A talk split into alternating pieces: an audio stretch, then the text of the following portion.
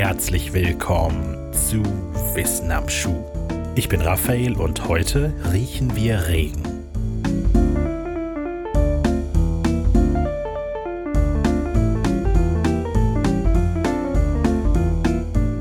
Die Fähigkeit zu riechen und vor allem die Fähigkeit, den Geruch von etlichen unterschiedlichen Dingen zu unterscheiden, ist absolut faszinierend.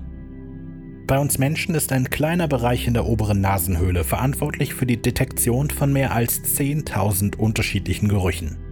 Damit das gelingen kann, sind allein 3% der gesamten menschlichen Gene ausschließlich für die Produktion der entsprechenden Geruchsrezeptoren zuständig.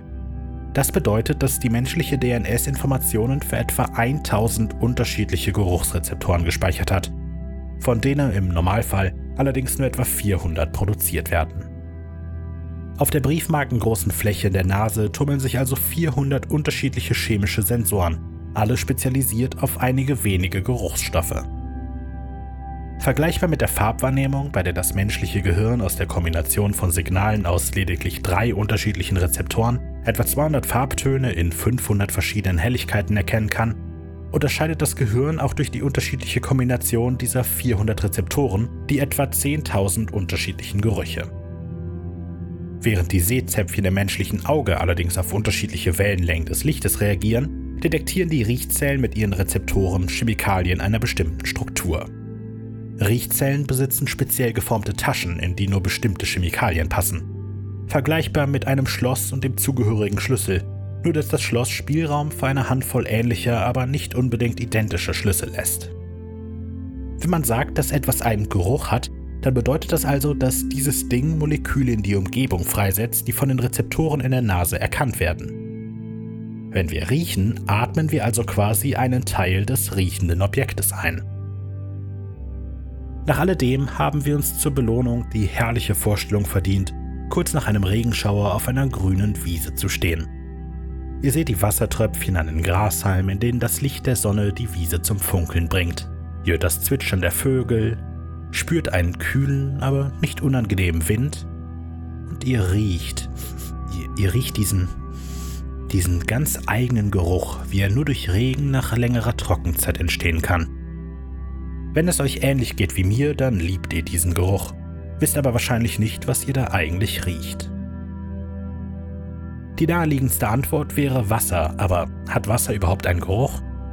Das hängt davon ab, ob man tatsächlich pures Wasser meint, also eine Ansammlung von H2O-Molekülen, oder nicht. Denn pures H2O hat keinen Geruch. Das wäre auch extrem ungünstig, da die Geruchsrezeptoren quasi in ständigem Kontakt mit Wasser stehen und sein Geruch deshalb alles überdecken würde. Aber natürlich können unterschiedliche Dinge im Wasser gelöst sein, die wir dann riechen können. Genau das ist der Fall beim Geruch von Regen. Dieser Geruch wurde 1964 übrigens auf den herrlichen Namen Petrichor getauft. Ein Kofferwort aus dem griechischen Wort für Stein, Petra, und dem Wort Ikor, dem Blut der Götter in der griechischen Mythologie. Im übertragenen Sinne riecht man nach einem Regenschauer also das Blut der Steine. Wissenschaftlich betrachtet wird Petrichor nicht durch ein einzelnes Molekül, sondern durch eine Mischung verschiedener Öle verursacht. Diese Öle bestehen wiederum aus unterschiedlichen chemischen Verbindungen. Interessanterweise riechen die einzelnen Bestandteile des Öls nicht nach Petrichor. Erst in ihrer Gesamtheit führen sie zu dem typischen Geruch. Petrichor ist also so etwas wie das Türkis der Nase, wenn man so will. Bereits bei der Namensgebung hatten Forscher einige Grasarten als Hauptverursacher dieser Öle identifiziert. Während längerer Trockenperioden im Sommer sonderten die Pflanzen die Substanzen ab. Dieselben Forscher untersuchten im Folgejahr eine interessante Hypothese. Regnet es nach längerer Trockenzeit, scheint das Pflanzenwachstum und die Keimung von Samen unnatürlich schnell vonstatten zu gehen. Gleichzeitig sind genau das optimale Bedingungen für Petrichor. Vielleicht hängt das schnelle Pflanzenwachstum also mit dem hohen Vorkommen der Petrichor verursachenden Öle zusammen. Tatsächlich fanden die Forscher einen Zusammenhang, allerdings einen unerwarteten. Die Öle beschleunigten die Keimung neuer Pflanzen nicht etwa, sondern verzögerten sie, teilweise sogar sehr deutlich. Petrichor oder besser die damit verbundenen Öle könnten also ein Weg sein für Gräser, ihr Revier mehr oder weniger abzustecken, um sicherzugehen, dass sie sich die Flüssigkeit und die darin gelösten Nährstoffe nicht mit konkurrierenden Pflanzen und vor allem Pflanzenkeimlingen teilen müssen. Obwohl Petrichor bereits seit den 60er Jahren erforscht wird, werden immer noch neue Entdeckungen gemacht, die mit dem Geruch in Verbindung stehen. 2015 zum Beispiel widmete sich ein Team am MIT der Frage, wie durch Regen Aerosole gebildet werden können, die Petrichor oder auch Bakterien transportieren. Dafür analysierten sie Highspeed-Aufnahmen von aufschlagenden Wassertropfen. Die Forscher entdeckten, dass die Wassertropfen beim Aufprall kleine Luftblasen einsperren, die dann wegen ihrer geringen Dichte nach oben aus dem Tropfen schießen und dabei wiederum kleine Mengen Wasser mitreißen, wodurch es zu einem sehr feinen Nebel kommt, der Bakterien oder eben auch die Öle am Boden in der Luft verteilt. Natürlich reicht ihnen diese Erkenntnis noch nicht. Deshalb versuchten sie, das ideale Verhältnis aus Tropfengeschwindigkeit und vorherrschenden Bodenfeuchtigkeiten zu bestimmen, bei der die Aerosolbildung maximal ist. Aber das würde für diese Episode wohl zu weit führen.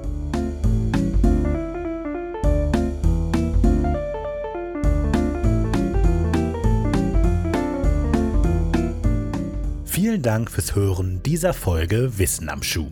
Geschrieben, gesprochen und produziert von Raphael Markreiter. Musik von Simon Markreiter.